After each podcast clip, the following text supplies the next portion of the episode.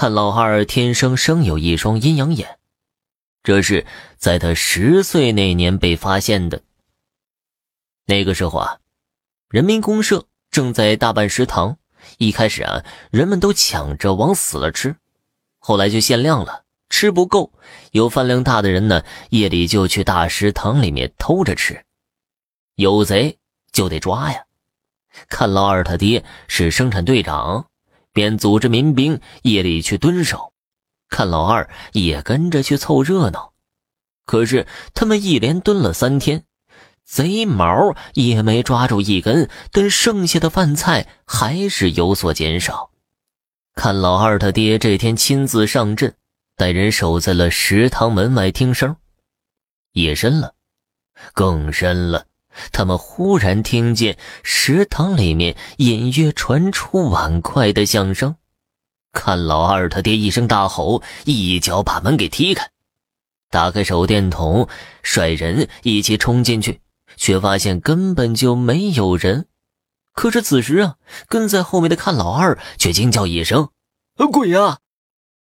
喊完之后，突然就倒在地上了。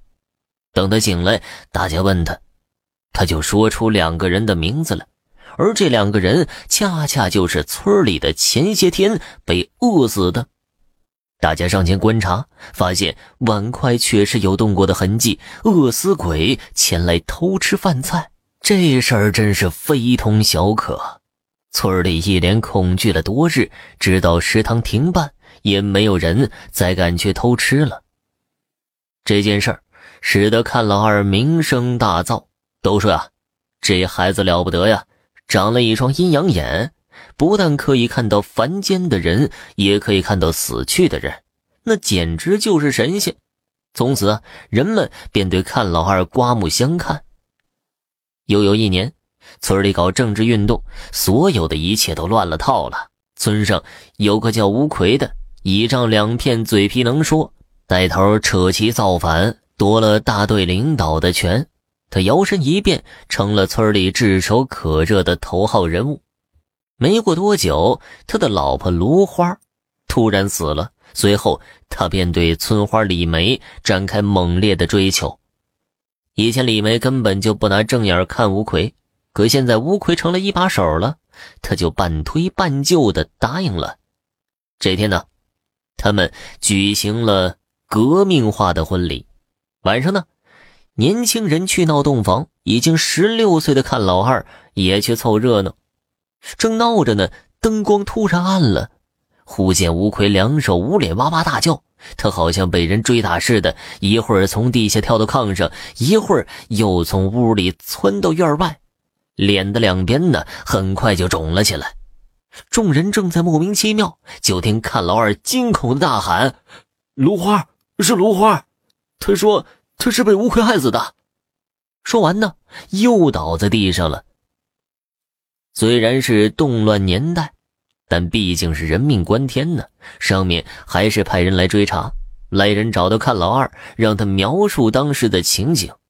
看老二就说，他当时看见芦花披头散发、口鼻流血，拼命追打吴奎，嘴里还骂呀：“是你往饭里下毒，把我害死的。”后来经过开棺验尸和深入调查，证实芦花确实是被吴奎所害，于是将他逮捕法办。看老二协助破了杀人案，村民们对他更加的敬畏，甚至有了崇拜的味道。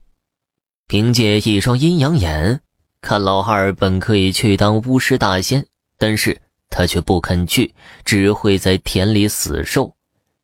他本来也是有老婆的。可是老婆还对他毕恭毕敬，可是日子久了，发现他也没有什么与众不同之处，甚至还不如一般的人灵活，最后竟弃他而去。看老汉也不着急，一个人不慌不忙的过着光棍的日子。五十岁这年，有了一次进城吃皇粮的机会，新任县长不知怎么。听说有个叫看老二的农民生了一双阴阳眼，就派人把他请去，要他到县政府收发室去看门，还给他发工资。看老二的任务其实就是夜晚在收发室睡觉，睡一个月就有三千多块进账，而且啊，县长一有空还来看他，给他拿烟、拿酒、拿吃的，对他就像亲爹似的，这简直就是天上掉馅饼的好事儿啊！凡是认识看老二的人都说这家伙的祖坟上冒了青烟，对他甚至有点羡慕、嫉妒、恨的味道。谁知这种幸福，看老二只享受了半年，就说什么也不干了。他打起了行李卷，回了乡下。听说看老二回来了，村人成群结队来看他，人人都想知道他辞职的真正原因。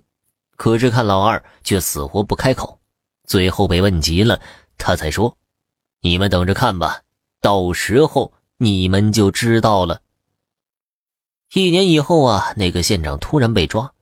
原来这家伙为了捞政绩往上爬，在当镇委书记的时候非法强拆，导致几个家庭家破人亡。可怜几个家庭老弱不堪，状告无门。这家伙倒落得个快速升迁，随后大肆贪污腐化。他本人也知道自己罪孽深重。便把阴阳眼看老二请来，为他保驾护航，起码可以帮他看看有无冤魂索命。看老二也许真的看到了什么，所以才坚决辞职的。至于看老二看到了什么，他一直不肯说。有一次，几个好事者把他灌醉，才断断续续的听他说：“那些冤魂好可怜呐。”把我放在那儿挡着，我能挡吗？我能挡着别人报仇吗？谁作孽，谁自己顶缸吧。过后再问看老二，他却矢口否认说过这些话。